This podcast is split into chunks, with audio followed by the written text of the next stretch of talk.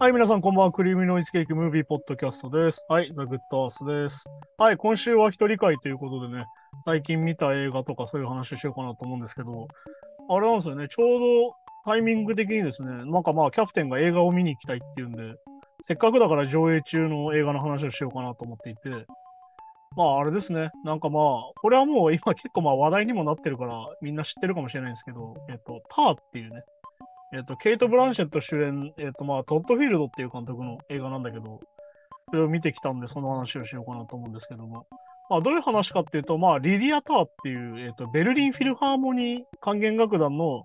女性初の首席指導者って、そして、いうのはこのターっていう人で、リディア・ターって人で、まあ、ケイト・ブランシェットがやってんだけど、まあ、なんだろうな。うんと、これはだからね、なん、どういう映画かっていうのが非常に説明しづらいんだけど、ある意味ホラー映画的な部分だったりとか、ある意味音楽映画的な部分だったり、ある意味社会風刺にもなっててって、まあいろんな要素があるんだけど、まあ一応こう、あらすじだけ言うと、まあ、このターっていうのは、すごい天才なのよ。めちゃくちゃ知識もあって、めちゃくちゃ能力も高いし、まあピアノもめちゃくちゃいけて、まあ指揮者の人は大体全部できるから。それすごい人なんだけど、まあはっきり言って、めちゃくちゃパワハラ的な、はっきりハラスメント体質の人で、で、まあ、作曲家としても指揮者としても、もう、上り詰めてて、もう、なんだろうな。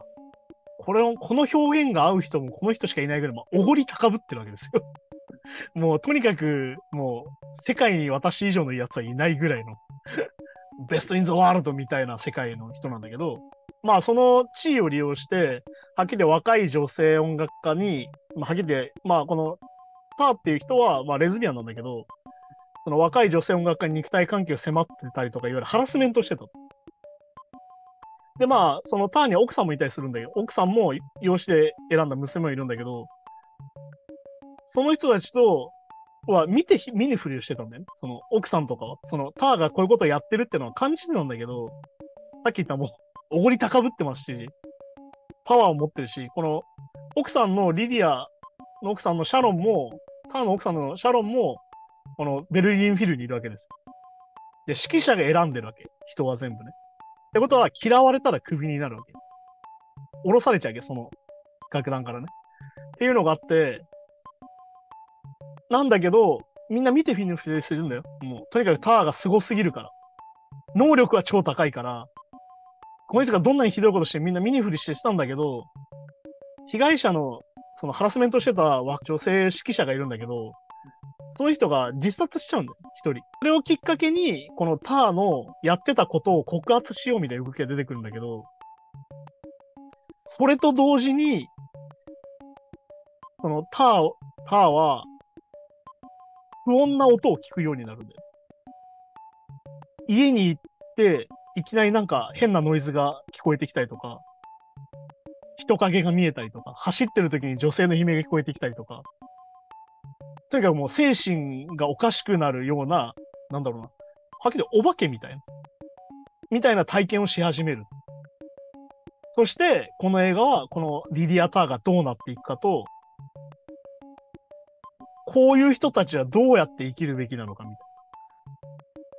話になってるのかなと俺は思ってて、このまあ、なんだろうな。まあでも、今回のね、映像というか、まあ映画の中で何がすごいかというと、まあ、ケイト・ブランシェットの演技だよね。もう、わ、わかんないよ。俺はもう指揮者になったことがないから、実際にクラシック界にもいないかわかんないけど、本物に見える。本当に。指揮をしてる様も、話し方とか、その、振る舞いとかもね。でも、それぐらいめちゃくちゃハマってて、まあでもこれあれなんだよね。もともとその脚本は男性だったらしくて、やっぱケイト・ブランシェットの、まあ、当て書きみたいになってんだよね。いわゆるケイト・ブランシェット合わせてできてて、この脚本自体がだから。で、すごいのがもうだから役作りのためにさ、えっ、とまあ2021年の映画なんだけど、えーと2022年かな？公開は。2022年の10月公開なんだけど、ってことは2021年に撮影してるんだけどさ、2020年の秋からケイト・ブランシェットは役作りの一環で、えーまあベルリンフィルにいますよ。この人はね。ってことはどういうことか。ドイツ語が使えなきゃいけないんだよ。うん。だからすげえのが、このターは英語とドイツ語とフランス語ができるみたいな。っていう役だから、本当に喋るんだよ。ドイツ語もフランス語も。で、さらにピアノのレッスンも受けて、ピアノも弾けるんで。で、さらに、これ面白いんだけど、あの、オーケストラのさ、演奏の動画ってあるじゃん、指揮者の。これ、あの、YouTube 見て勉強したって言ってたんだけど。だけど、本当に、そう見えるんだよね。これぐらいやっぱ、ケイト・ブランシェットがリアルに演じてて、で、まあ、ケイト・ブランシェットが最近のインタビューで、まあ、本当にアカデミー賞にノミネートするぐらいの演技だったんだけど、引退しようかなみたいな。休もうかなみたいな話をインタビューでしてるんだけど、この映画を見ると、確かにこれはもうやりきっちゃってるよなと。だからこの映画がすごいのがね、ほとんどケイト・ブランシェットしか出てこないんだよ。その、ハラスメントの瞬間とかはほぼ出てこないんだけど、そこも全部ケイト・ブランシェットの演技と顔で説明するんだよね。っていうところだったりとかしても、映像としてもとにかくすごいし、そう、だから本当にオーケストラの演奏シーンもとにかくすごいしね。で、さっき言ったケイト・ブランシェットの演技もすごいので、ある意味圧倒されるわけですよ。だから、なんだろうな、ここのポイントは、ターが本当にすごい人なのは確かなんだよ。だけど、間違ってるよねっていう。こういう人の行い自体は間違ってるよねってことだったりするし、あとまあ、なんだろうな、その、このパンフレットの解説とかにも書いてあるんだけど、中でかかる音楽いろんな音楽がかかるし、あとなんだろうな、ターがどんな人かっていうのがね、後半分かってくるんだけど、本当のターみたいな。そのリディア・ターって人がどうやってこう成り上がってきたかみたいなのも描かれるんだけど、そこがね、非常に実は批評的で、まあ俺たち音楽をやってると思うのが、すべて模倣だよねっていうところにも実は入ってきて、そこがすげえね、実はすげえ秀逸というか、オリジナルなんて実はないんじゃないか。どんなにすごい人だって何かを真似してて、何かを追いかけてこうなってるんじゃないかってところで、そのね、ターがね、なんだろう、自分がその、映る、その、レコードのジャケットを選ぶシーンだったりとか、そのジャケットを撮影するシーンとかで、ある作曲家のジャケットを真似してたりするの。なんで真似するのかなって思うんだけど、彼女は実はそういう人なんだよみたいなところだったりとか。で、この話の中でこう何人もクラシックの作曲家とかの話が出てくるんだけど、まあ、べまた有名なんでベートーベンだったりとか、バッハだったり、いろんな人が出てくるんだけど、その人の名前をね、ちょっと一回検索すると、あ、だからこの人なんだとか、あ、だからこの人がこの流れで話で出てくるんだみたいなのが出てくるから、これも結構面白い。だから本当にね、なんだろう、圧倒的な世界観で158分で、まあちょっと2時間半あるからちょっと大変なんだけど、もう圧倒的なケイト・ブランシェットの演技と映像で、もうやられるし、